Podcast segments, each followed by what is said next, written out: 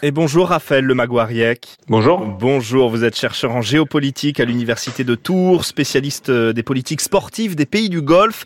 Et on a besoin ce matin de vos lumières, car l'Arabie Saoudite n'en finit pas d'agiter le monde du foot, le marché des transferts. Cette semaine encore, Neymar qui vient de quitter le PSG, recruté par le club euh, d'Al Hilal, salaire annuel 100 millions d'euros.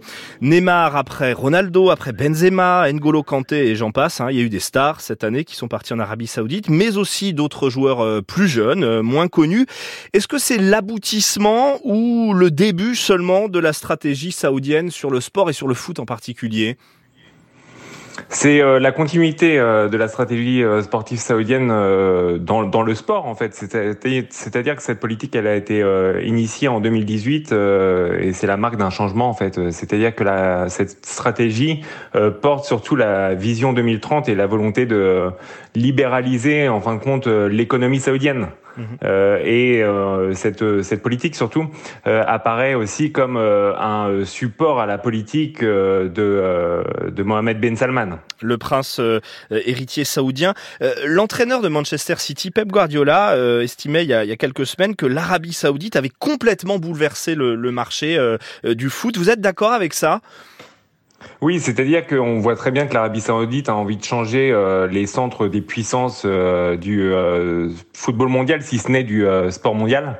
Et, euh, et, donc Pep Guardiola a tout à, tout à fait raison. C'est-à-dire que quand on, on, regarde vraiment euh, ce que l'Arabie Saoudite est en train de faire, quand même, ils ont euh, en un mercato euh, pris cinq joueurs euh, des 25 premiers joueurs du Ballon d'Or de mm. l'année dernière. Donc ça traduit vraiment ce que la dynamique impulsée par l'Arabie Saoudite et des joueurs donc dans, dans, le haut du panier, vous le dites, avec aussi des montants que seule l'Arabie Saoudite peut avancer. Voilà, oui, c'est-à-dire que euh, il faut il faut voir ça comme des contrats d'armement. Euh, il faut sortir complètement des, logiques euh, sportives quand lorsque l'on regarde en fin de compte les politiques déjà initiées par le Qatar par le passé ou aujourd'hui par l'Arabie Saoudite. C'est-à-dire que les sommes peuvent paraître astronomiques parce qu'il faut voir ça comme une politique étatique et c'est pour ça qu'il ne faut pas regarder ça au regard des logiques habituelles du mercato. Alors, faut peut-être rappeler que contrairement au Qatar que vous venez de citer et contrairement aux idées reçues peut-être, le foot c'est une histoire ancienne en, Arabie Saoudite. C'est ce qui peut-être fait un peu la différence avec le Qatar voisin. Il y a des stades, il y a des supporters depuis longtemps là-bas. C'est-à-dire que, euh, en fait, ça c'est une, idée reçue. Euh, le, le, sport est, est euh, ancien dans l'ensemble de la péninsule mm. arabique. C'est-à-dire que euh, pour l'Arabie Saoudite, ce qui change, c'est qu'il y a une grande démographie, une démographie de 35 millions d'habitants, dont 17-18 millions de Saoudiens. Donc, ce qui fait que euh, forcément, le, la culture football apparaît plus grande et il y a une plus grande assise pour avoir une performance, euh, une performance en termes de football. L'Arabie Saoudite est la, la sélection asiatique, euh, une des sélections asiatiques euh, parmi les plus brillantes. Et en fait, ce qu'il faut bien voir, c'est que dans les, il y a eu la, la prise d'otage de, de, la Mecque en 1979, et cela a changé beaucoup de choses. C'est-à-dire qu'il y a eu une disparition du, des divertissements de l'espace public, et mmh. le football a, est apparu comme l'un des seuls centres du, en fait, est apparu comme le centre du divertissement. Euh, en, Arabie Saoudite, d'où cette culture football euh, très importante en Arabie Saoudite et notamment au sein des stades. Alors justement, au-delà du foot, on a ces investissements tous azimuts dans le golf, dans la Formule 1, le cyclisme, l'organisation d'épreuves, des Jeux asiatiques par exemple. Le sport, pourquoi faire? Vous, vous l'avez déjà un peu dit. Est-ce que c'est seulement, comme on l'entend souvent, cet outil de soft power à l'international pour redorer l'image du régime? C'est-à-dire que euh, pour l'Arabie Saoudite, comme je le disais, il y a une très importante, euh, il y a une démographie importante. Euh, donc, en fait, pour l'Arabie Saoudite, c'est avant tout la volonté de créer un marché au sein de son de son royaume et de s'adresser à sa jeunesse. C'est-à-dire que 65% de la population aujourd'hui en Arabie Saoudite a moins de 30 ans. Donc, pour le prince héritier, c'est une façon de gagner en légitimité que de développer cette politique. Euh, sportive.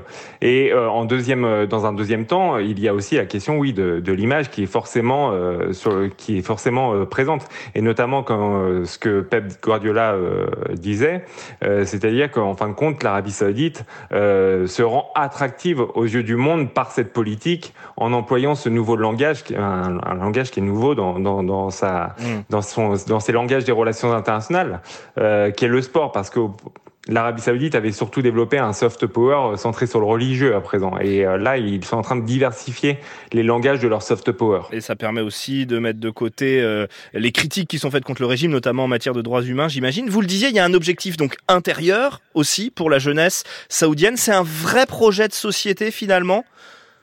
Euh, oui, euh, surtout euh, le, vrai projet de société, c'est d'ouvrir, euh, de développer l'industrie du divertissement qui était complètement délaissée à la suite justement de la prise d'otage mm. de la Mecque. et donc il y a, il y a un vrai, un vrai secteur de richesse en fait, un vrai secteur de production de richesse mais, pour l'Arabie Saoudite et en même temps avoir le soutien de sa jeunesse qui elle n'attendait que ça. Mais le sport, les loisirs, c'est compatible avec l'interprétation rigoriste de l'islam, le wahhabisme en, Arabie Saoudite. Le, régime arrive à, rendre tout cela compatible?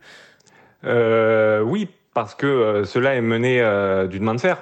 Donc euh, cela est compatible et surtout qu'en fait en Arabie Saoudite euh, la, la, la, la, jeunesse euh, attend, attend cela. C'est-à-dire que pour le moment en fait Mohamed Ben Salman, étant donné qu'il y a une en fait il y a eu un changement de la structure au sein du royaume et cela a permis ce, ce changement. Donc c'est compatible pour le moment, mais après il pourrait y avoir des, des manifestations de désapprobation mm. à l'avenir. Mais pour le moment il n'y a pas cette, cette place-là. C'est-à-dire qu'on voit très bien euh, euh, la politique euh, ferme du royaume et cela ne laisse pas la place à la contestation.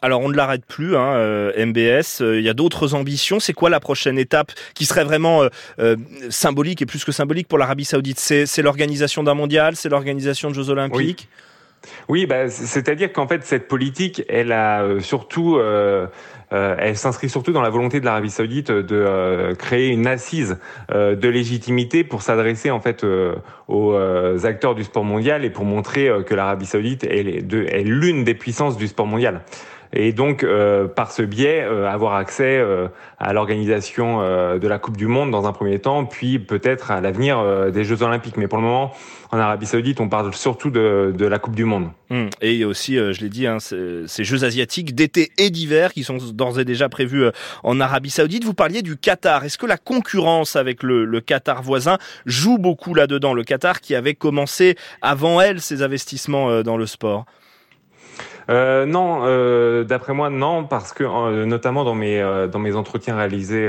à Riyad, en fait, je pouvais percevoir le fait que l'Arabie Saoudite était très centrée sur son agenda, c'est-à-dire que le Qatar a surtout créé des jalousies à partir de, du moment où il a obtenu l'organisation de la Coupe du Monde 2022. Euh, et euh, la Coupe du Monde 2022 apparaissait comme bien plus que du sport.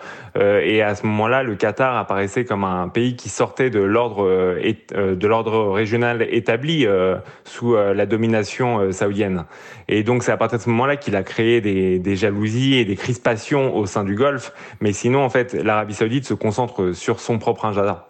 Des grandes puissances qui investissent dans des stars du ballon rond, ça ne marche pas toujours. Je pense à la Chine euh, qui avait tenté la, même chose euh, dans les années 2010. Ça n'a pas eu là-bas le, succès escompté. En quoi là, ça serait différent? Euh, par rapport à la culture, en fait, à la culture footballistique saoudienne qui est bien plus importante. Et en fait, on ne les connaît pas beaucoup en France, mais l'Arabie Saoudite a de très bons joueurs. D'ailleurs, elle l'a montré face à l'Argentine lors du mondial.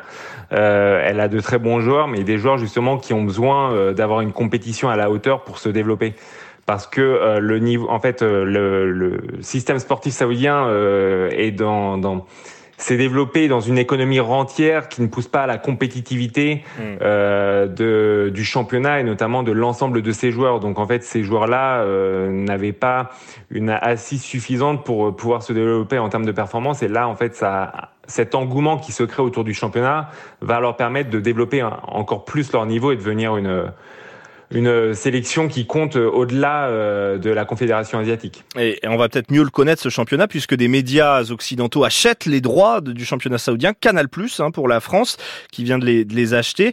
Euh, ça c'est une condition sine qua non pour que cette stratégie fonctionne? Euh, oui, oui, parce que justement, comme je le disais tout à l'heure, euh, c'est-à-dire que cette stratégie, elle se développe dans une logique euh, mercantile et de marché avant tout, euh, et donc euh, forcément, il y a toute cette effervescence qui se crée autour du championnat saoudien et cette économie qui se crée autour du championnat saoudien et qui participe de de ce que l'on appelle mm. le projet Vision 2030. Merci beaucoup Raphaël Lemago-Ariec. Je rappelle le titre de votre dernier livre, L'Empire du Qatar, le nouveau maître du jeu, coécrit avec Nabil Enasri aux éditions Les Points sur les i. Bonne journée.